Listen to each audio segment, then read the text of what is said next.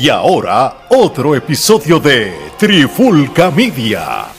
Oye, oye, oye, Alex Omar y Geraldo de Trifulca Media y bienvenido a un nuevo episodio de Trifulca Deportes. En este episodio de hoy vamos a hablar lo que todo el mundo ha estado comentando este pasado fin de semana y es la famosa pelea del año o la que la gente decía que pudiese ser la, la pelea del año entre Ryan García y Gervonta Tank Davis, una pelea que, se acabó en el séptimo round por un KO que Davis le hizo a Ryan García cuando le metió sendo golpe en, esta área de, la, del abdomen alto, ¿verdad? Por esta área como tal. Este, el hígado. El hígado, el hígado. Este fue, eh, fue una pelea que, que hace tiempo no se veía como un hype, porque son dos personas que posiblemente para para esta era de, la, de las redes sociales y todo, pues se, se, corrió mucho toda la roncaera entre ambos y todo. Este, pero antes, eh, Gerardo, este, en overall o el overview de esto, este, ¿fue lo que tú esperabas? Definitivamente, siempre que hay un encuentro de esta índole en el que ambos este, boxeadores se encuentran invictos, pues siempre va a haber un periodo de tanteo, ¿no? de ver cómo, de respetar al oponente, ¿no? Yo creo que eso fue lo que más bien se dio en el primer asalto y, y luego en el segundo asalto, pues García vino un poco más agresivo, pero pagó en ese segundo asalto por esa agresividad. Y realmente eh, fue diferente en el sentido, eh, creo que coincido con los comentaristas cuando decían pues que obviamente ambos eh, boxeadores pues tienden a, tener una gran cantidad de, golpes, ¿no? y esta vez pues estaban un poco más comedidos cuando estaban lanzando. Sin embargo, pues hubo una gran diferencia entre golpes efectivos, ¿no? porque pues tú puedes tirar y realmente todo, todo lo que tú tires, pues no realmente va a ser efectivo. Y yo creo que obviamente eso se vio uh, cuando culminó la pelea. Este, que obviamente no voy a entrar en muchos detalles porque voy a argumentar más este, más adelante. pero sí, eh, fue una pelea que este, eh, cumplió con las expectativas.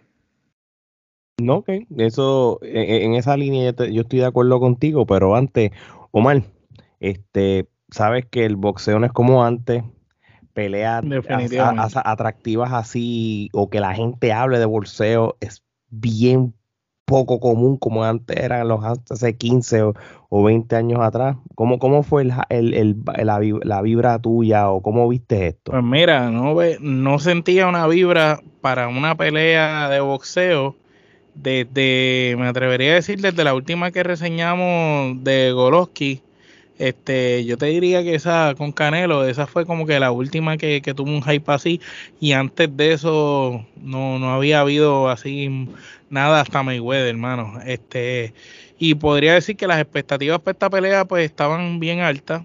Entiendo que los dos muchachos, al ambos estar invictos, pues era un atractivo que todo el mundo quería ver, porque los dos están invistos. Entonces son dos caballitos, cada uno en su terreno, a su estilo, que por fin iban a chocar y todo el mundo estaba loco por verlos pelear, ¿me entiendes?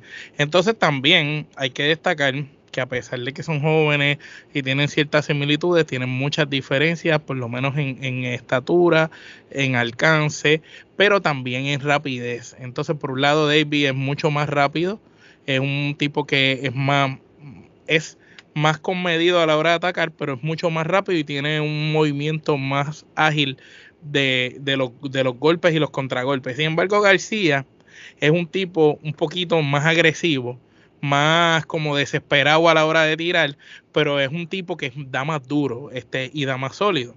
Sin embargo, este, este, esto fue la sorpresa de que David poco a poco él fue dando unos golpecitos que iban ablandando a, García.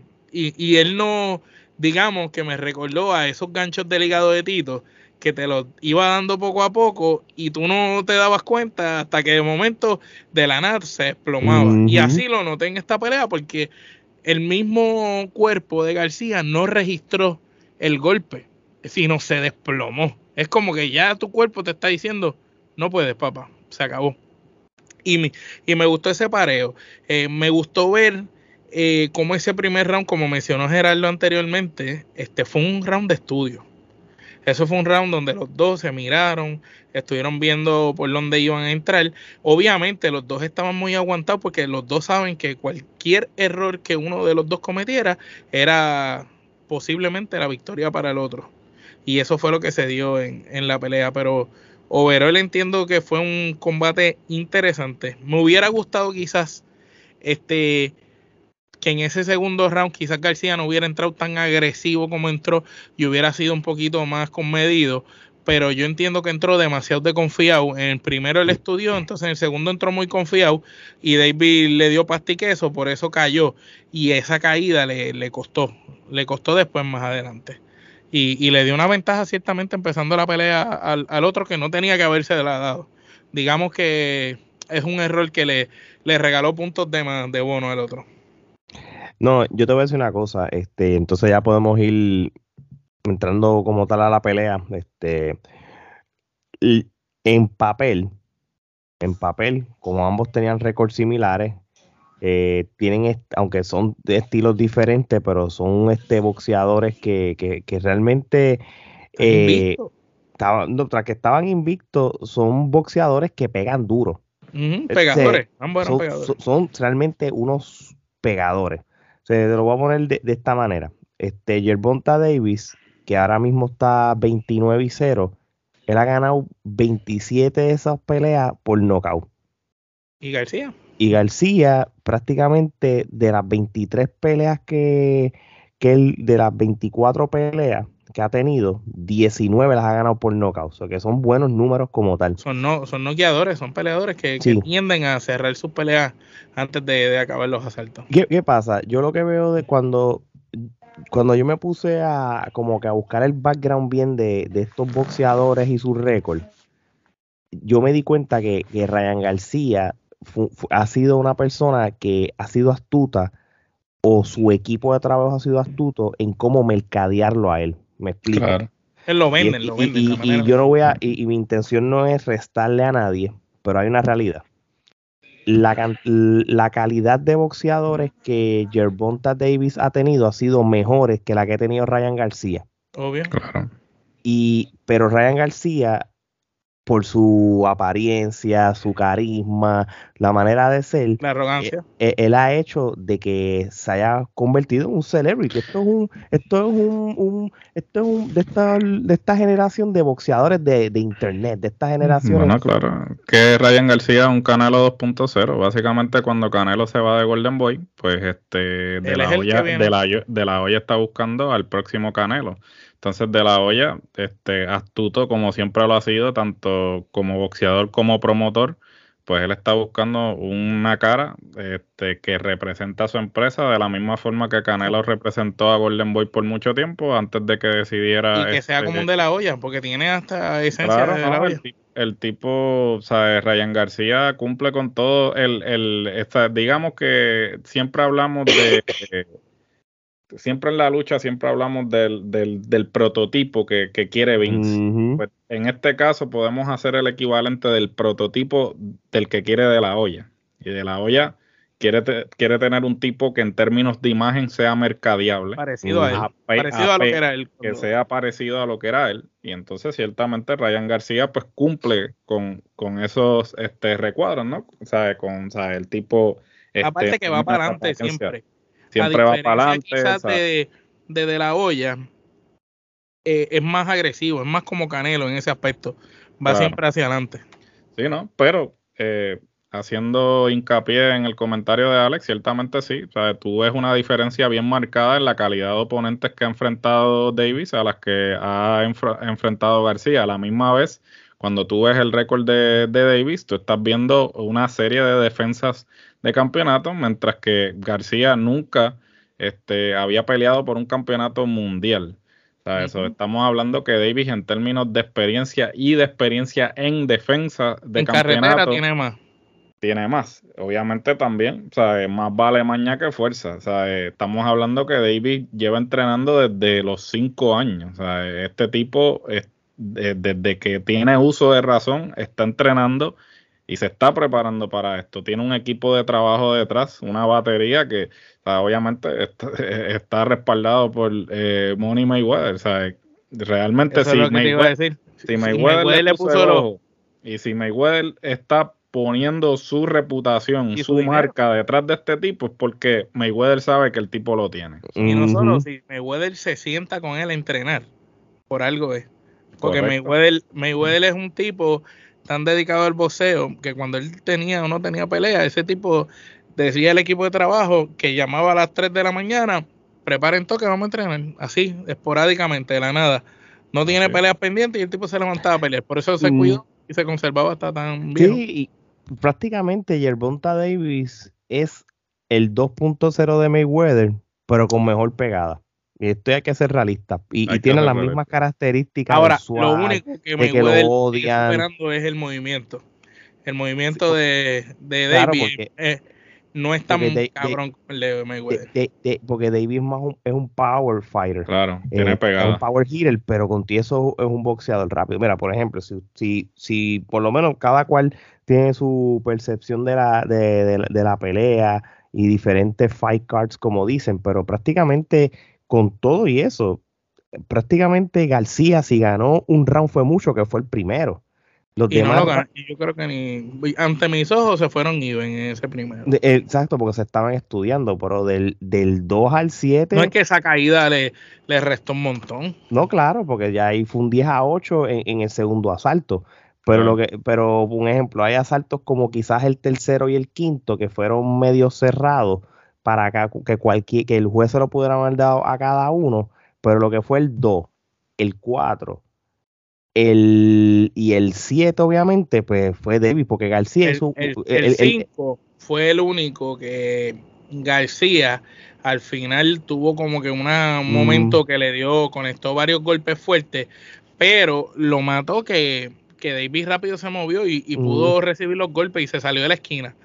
Pero, pero en ese round, pues si, si fuera alguno, sí, sería ese, eh, De, hecho, en el round, en el round 6, fue, fue un round que García como que empezó a cambiar el, el, shift de la pelea. Porque dije, ah, bueno, ahora, ahora le toca a García, pero obviamente, pues ya cuando vas al y En el mismo 7 hubo un encuentro no, no, de ellos antes si no hubiera, Si no hubiera pasado lo del puño en el hígado, se hubiera protegido o, o, no hubiera pasado, ese round fácil lo podía haber ganado García porque el que estaba conectando la más. parte en ese round hasta el sí, claro, Lo que pasa es que lo que estábamos hablando, eso fue, David fue poco a poco tanteando, golpeando ese, preparando ese hígado sin que el otro se diera cuenta y cuando vino el golpe decisivo ya lo estaba liquidado. Sí, porque todo el mundo todo el mundo dice, "Ah, no, pero ¿por qué no se levantó? ¿Por qué no se levantó?" Bueno, porque tú te, tú te, tú, te, tienes que poner a ver asalto por asalto cómo él estuvo ¿Cuántas veces le dio en el mismo lado? si tú te das cuenta, en términos de alcance, García estaba muy por eh, eh, eh, el alcance era una diferencia significativa. Eso es que tú ves que Davis siempre estaba cerrando la distancia, porque en alcance ese era el juego de García. Davis fue inteligente porque él corta, corta la distancia para que García no pueda hacer este uso de su alcance. Y entonces García, obviamente, siempre. y este le tiraba al hígado. Estaba trabajando el cuerpo. Cuando él le da ese golpe final, o sea, eso fue como que el contundente, porque no fue que él solamente le trabajó, eh, o sea, el no cuerpo fue ese solo puño. Golpe. Fue trabajó todos los una secuencia que llevó eventualmente a, culminar en, Él lo fue ablandando. Él lo fue ablandando, básicamente, hasta que culminó con ese. Pero entonces la gente, o sea, el espectador promedio, ah, no, pero, o sea, mi hermano, Tú sabes lo, porque que, lo el que causa. promedio está viendo la pelea sin fijarse en esos detalles. Pero entonces ya cuando tú vas a analizar la pelea, tú tienes que ir, como tú estás diciendo, round por round, viendo, ok, en el, en el segundo round ellos se enfrascaron duro y ahí él le tocó el hígado un par de veces. En el tercero volvió y se lo tocó. En el cuarto también. En el quinto, cuando tuvieron el contragolpe del intercambio, también. Entonces ya cuando llega el siete, ya el tipo está lastimado. Lo que pasa es que no, no se dio cuenta. Por eso es que si tú te das cuenta, no es como que es un super golpe el que él le dio tampoco para que el otro se desplomara. Lo que pasa es que ya le, lo había ablandado tanto que cuando lo tocó, ya el cuerpo, y si te das cuenta, el mismo García no registró que su cuerpo le dijo que no. no fue inmediato, o sea, básicamente fue, Fue como que shutdown. fue como un apagón, sí, fue como que él estaba cuadrado, porque no fue que él se arrodilló inmediatamente después del golpe, él todavía estaba y de repente Su cuerpo colapsó. solo se fue. Porque, o sea, ese es el efecto. Es, o sea, eh, tu, tu cuerpo básicamente tiene un apagón porque de no recibió inmediatamente el impacto del golpe, sino que, o sea, eh, tienes una respuesta eh, Involuntaria. re- retrasada, ¿no? Este, y entonces ahí, pues, obviamente, pues, y entonces la gente, pues, no, pero ¿cómo va? Míreme, o sea, agarre usted, agarre usted un puño en, en el hígado, no, agarre un puño en las costillas, vamos a empezar, o sea, agarre usted un puño en las costillas, por menos que eso, a ti, tú, te, tú colapsas porque pierdes el aire por completo. Mm. Entonces, imagínate un golpe de esa magnitud. Que ya te ha dado par. ¿sabes? Que Que ya, te ha dado par, ¿sabes? Que, que obviamente te ha trabajado el área ya, ¿sabes? Eso mismo que, que, que- hizo él es lo que acostumbraba hacer Coto en sus primeras peleas. Eso mismo, eso era el trabajo de Coto. El Coto era que te castigaba ahí, ahí, ahí, hasta que te daban. Eso mismo, esa era la misma estrategia de Miguel Coto. Y, y me acordó mucho este Coto cuando se acabó la pelea así, porque no, no, la gente piensa que el boxeo es la cara. No, no, papi, también hay otras áreas del cuerpo que si te dan duro, te puedes quedar sin aire y, y puedes salarte peor. hígado Y- ganó Porque, porque cuando en el segundo round este, le, le conectaron a Ryan García en la cara, que se cayó, eso fue, no voy a decir que fue un puño de suerte, pero fue un puño desprevenido que perdió el un, fue un balance. puño loco, fue un puño loco, Mm, sí, sí. seguro. que- Porque que- ellos están en contragolpe y, obviamente el otro está desbalanceado total y le metió sólido, por eso fue. No, no, pues seguro, cuenta, García se paró súper rápido de ese gol. pero lo que sí le voy a dar crédito a los dos, porque fue muy buena, fue un buen, un- fue una muy buena pelea. No fue aburrida. Obviamente el primer round siempre se estudian los boxeadores y todo, no van a irse a lo loco. Pero los del 2 al 7 se dieron. Se Me dieron. gustaría y- ver una revancha, fíjate. Fíjate, tú, tú piensas que a ti te gustaría ver una revancha. A mí me gustaría ver una revancha porque me gustaría ver una revancha ahora que García sabe lo que David da, que no suba confiado y entonces venga a pelear un poquito más, ¿me entiendes? Para que entonces la pelea sea un poquito más competitiva porque yo podría decirte, en, en mi percepción, yo lo noté que García se confió en el primer round, como que lo estudió por encima, se confió y como vio que en el segundo se pudo ir de tú a tú con él, pues lo subestimó. No Mm. es hasta después, porque si te das cuenta, hasta en el mismo round que García cae al final, en el 7, ellos tuvieron un, un intercambio que el que mejor lució fue el mismo García. So, García estaba confiado de que yo tengo más alcance, pego un poco más duro que él, soy más grande, pero el otro es mucho más rápido. Y en lo que García daba un puño, el otro daba tres. De, de- hecho, este, yo, no estoy en desacuerdo 100% de que haya una revancha. Yo no quiero una revancha ra- ahora. Porque este, yo, tiene que ser mucho después. Porque ahora mismo, para como se vio esta pelea, si fue, como no fue una pelea cerrada, no fue una pelea de que se acabó en decisión no, y todo, no es atractiva una revancha ahora mismo de ellos dos, en estos momentos. Más cuando ahora mismo, pues Ryan García quiere subir a la 140, porque yo creo que esta pelea fue un cash weight en la 136 como tal. 136, sí. Pero, eh, pero, en el pero en el caso de, de Tank Davis, ya salió de García, pero todavía hay boxeadores mucho más duros que García que usted tiene que todavía medir. Y, y eso, y eso va a ser lo interesante de, la parte de David. Ahora mismo García quiere subir a la 140. Y en la 140, este, él tiene la estatura, lo que tiene que coger para las libras, ponerse un poquito más fuerte, empezar a probar ahí. Porque yo estoy seguro que a, la- a la- a largo plazo, si Yerbonta sigue ganando, ganando, ganando, él va a subir a la 140 también, porque es la naturaleza de, de un light heavyweight. Los light heavyweight siempre te van a subir de, a, a las 140 y no te van a subir más de 144, 148 a largo plazo. Lo hemos visto hasta en nuestros 45, boxeadores por igual. eh, En David, yo no creo que aguante más de 45 por el tamaño. No, yo creo que él se puede. Él es 140, la 140, que es una buena división. Yo creo que es las mejores divisiones que siempre hay en el boxeo como tal. Ahora mismo, en el caso de Gervonta Davis, y yo me voy específico con él, realmente los próximos dos boxeadores atractivos para él y que son duros, duros, duros, es cuando Vasily Lomachenko vaya a pelear con, De- con Devin Ha- Haney, que Devin Haney es el otro boxeador que está invicto en, en el boxeo, creo que tiene como 29 y 0, es un duro. Y obviamente, pues saben, ustedes saben de Basil Lomachenko, tú sabes que ese tipo es una bestia, tú sabes. Y el que gane de esos dos, hay una gran probabilidad que va a ser el próximo contrincante de, de, Tank. Y, quién sabe si nos dan esas peleas de noviembre o de diciembre dura. Y, y ahí, y, si la de Ryan fue popular, tener a Lomachenko, por lo menos Lomachenko es más, más rentable. Primero que Lomachenko. Navidades, Primero que, que Lomachenko, este, la probabilidad que él tiene de, coger y ganarle, quitarle invicto a, este hombre en, en, en Devin Haney eh, eh, es grande y más cuando esta pelea que van a tener ahora estos dos en mayo se va a unificar el WBA, el WBC, el, eh, el IBF, el WBO. acá hay muchos títulos. O sea, que esto realmente es beneficioso y rentable porque el que gane van a unificar con los que debe tener Gervonta Davis.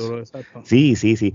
E, ese, ese, yo creo que ahora mismo es el, la vuelta que está buscando el boxeo que es necesario porque se ha perdido estas luchas, estas peleas atractivas y yo creo que, que, que ya en, la carrera de, de Tank ya no, ya no, no tiene que estar en esta posición de seguir buscando peleas de calentamiento. Ya esto es de campeonato a campeonato a campeonato a campeonato.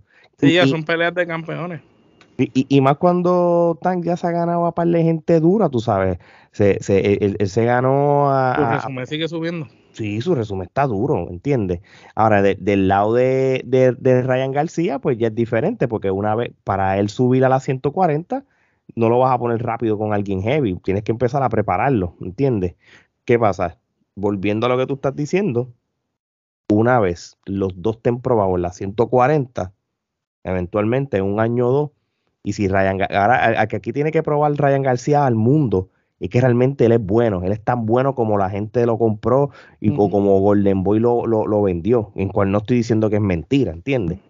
Pero él es el que tiene que probarse ahora mismo. La presión pues, ahora perdió, ahora él es el que tiene que. Claro, pero la presión también está peor aún porque va a debutar en una nueva división. no ni siquiera que va a continuar en la misma división, sino que ahora él tiene que demostrar que realmente tiene cría porque va a tener que debutar en esta nueva división. Más pesada. A establecerse en esta nueva división para luego entonces eh, finalmente poder retar por el campeonato en esta nueva división. Mientras que Davis, ¿sabes? básicamente, eh, luego de, la pelea, le, le, preguntan como que, mira, tú me dijiste a mí que te ibas a hacer la cara del boxeo. ¿Ya tú eres la cara del boxeo? Y él dijo, absolutely fucking definitely I'm the face of, Exactamente. básicamente... No hay nadie más. No hay nadie más, ¿sabes? No hay nadie más realmente y obviamente con eh, respaldado por Mayweather, que ciertamente es un experto en lo que es el estratega, el estratega de verdad. Eh, el chamaco está por buen camino en términos de la rentabilidad, no solamente eso, sino que ahora de ahora en adelante esto es un evento estelar de ahora en adelante, ¿sabes? Que fue lo que le dijo Mayweather, le dijo, mira, ¿sabes? Nosotros tuvimos que sudar para finalmente este, ser estelar. Establecerte. Ah, ya llegamos, aquí nos quedamos. en, en, en, otras palabras, es como que Davis va subiendo como la espuma. Ahora le toca a García demostrar que sí era tan bueno como lo estaban vendiendo. Y no solamente tan bueno como lo estaban vendiendo, sino establecerse en esta nueva división y demostrar que realmente tiene cría, pero... Y generalmente cuando suben de peso es cuando ganan y dominan ya un peso.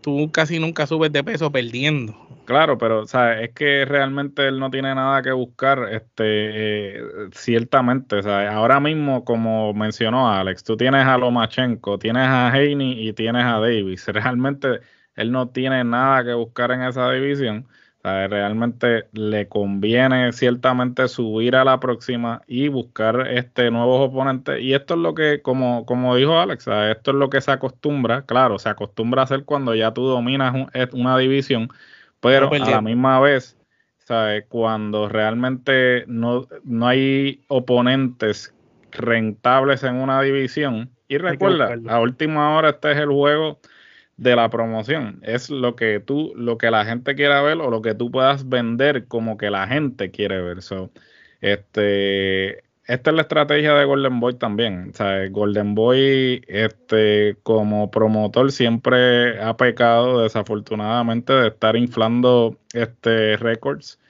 Y, esto, y esto no lo digo yo, esto, esto se lo puede, le, puede eh, ver entrevistas de diferentes expertos que lo dicen, que la mayoría de los peleadores que este, tienden a salir de Golden Boy Golden Boy pues hace muy buen trabajo de estar poniéndolo a, pelear con sacos. Cuando tú ves el récord, tiene un récord A de 25-0, pero cuando tú te pones a ver las primeras peleas, De, la, primera a la 15, o de la primera a la 20, son un chorro.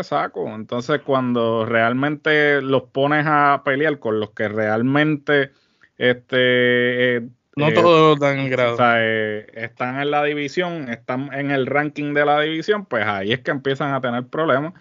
Y esto fue lo que, o sea, lo que hasta cierta manera le pasó a Canelo, que eventualmente, claro, tuvo el desacuerdo con, con Oscar de la Hoya y terminó yéndose de Golden Boy, pero todos sabemos que desde que Canelo dejó Golden Boy, no ha hecho nada realmente que tú puedas decir, oh, wow, y él podrá decir que es la hostia y, se lo cree él mismo, pero no lo es. este, y pues por eso fue que terminó. Bueno, sí, cuando la pelea que ella le dio una coca.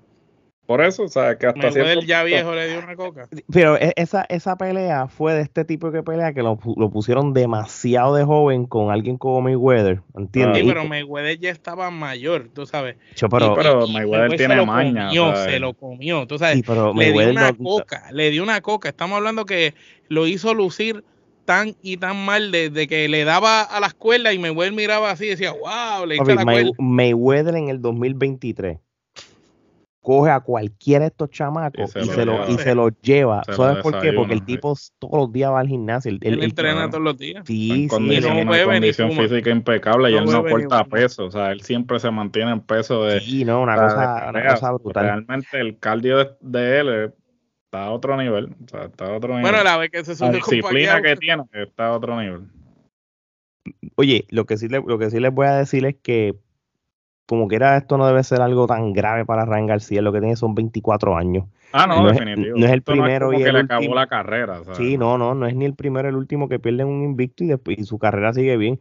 Ahora, lo, lo, que va a ser interesante es que ahora va a ser parte de la división Junior Welterweight, que es la más grande, y, y ya más o menos sí hay, tiene varios boxeadores que posiblemente pueden ser los contrincantes de él, entre ellos está José Ramírez, Subriel Matías y Arnold Barbosa Jr., que son por lo menos esos contrincantes que son de nombre en esa división, no necesariamente es que van a ser, este, lo, tú sabes, uno unos megacampeones, pero que por lo menos este tiene carne para almorzar. Exacta, exactamente. Eh, Subriel Matías, él es, él es boricua, este y, y, es bueno también, este Barbosa Junior eh, es americano, este hay, hay par de boxeadores ahí que en esa división va, va, va, va a ser bueno, va a ser rentable. Vamos a ver cuándo es que ambos boxeadores, en especial Ryan, cuando, cuando pierden, tienen que ahora empezar a, entrenar, prepararse diferente para cuando va a ser su debut en esta división welterweight y, y nada, y, ver qué va a pasar lo que queda el 2023. Yo creo que ahora mismo lo que, lo que todo el mundo quiere ver es qué pasa con Lomachenko, gana o pierde contra Devin y, y, el que gane esos dos que vaya contra, contra que, que, mi opinión, Lomachenko, una, eh, el tipo está demasiado duro, sin restarle crédito al otro y yo creo que Lomachenko es el nombre más atractivo que hay en el boxeo ahora mismo en, esa división. Así sería otra. y con David sería una money machine. Cacho, que Sí, no, no, de verdad que sí. De verdad que es sí. una de esas peleas para Las Vegas. Obligado, obligado. Y, y, a mí siempre me ha gustado este ver a, Lomachenko, tú sabes, pelear. El tipo es, es, funny porque los que no conocen la, la trayectoria de, de Lomachenko, Lomachenko se dedicó la gran mayoría de, su carrera a luchar eh, de boxear aficionado. Y entonces, tarde en el juego, él decide subir a profesional. Con, y ya él es una persona de 35 años, ¿entiendes? Ya no es un, no es un nene.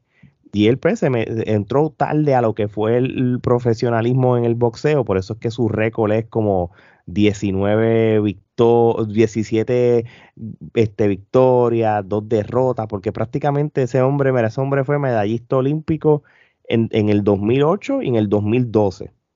Este hombre fue campeón, este eh, campeón mundial, está aficionado en el 2009, 2011. Este hombre tiene el, récord de él de, aficionado es un récord, pero súper ridículamente grande. él hizo un montón de peleas como, o sea, como aficionado como tal, tú sabes, y, prácticamente él, él, él perdió cuando, bueno, que esto es lo que todo el mundo se acuerda, en su segunda pelea como profesional fue la famosa pelea que tuvo contra Orlando Salido, que fue esa pelea de que, de que hubo problemas con el peso de Salido y, y, y, fue, y, fue, un revolú, pero que fue este, un split decision, no fue una que, que, que, para ojos de mucha gente vieron también a Lomachenko. Este, sí, fue una, decisión dividida. No, claro, y, igual que cuando él peleó con Teofimo López, que es tremendo boxeador también, que también fue una pelea súper cerrada también, que, que, que, hay gente que lo vio con ganándolo a él y otra gente lo vio ganando a, a Lomachenko. Eso que, que, que, que, no es que la, a, él no lo han cogido, lo han, lo han tostuzado todavía y lo han noqueado. Está demasiado difícil que pase eso. So, vamos a ver qué pasa, mano. Este, yo creo que aquí no hay más nada que hablar. Creo que discutimos esto. Este, qué bueno que el boxeo todavía hay esperanza este, de que sea atractivo sin tener que usar influencers, ¿verdad? Vamos a ser realistas. Así que vamos a ver lo que pasa. Mi gente, no hay tiempo para más. De parte de Omar Gerardo y Alex, esto es hasta la próxima.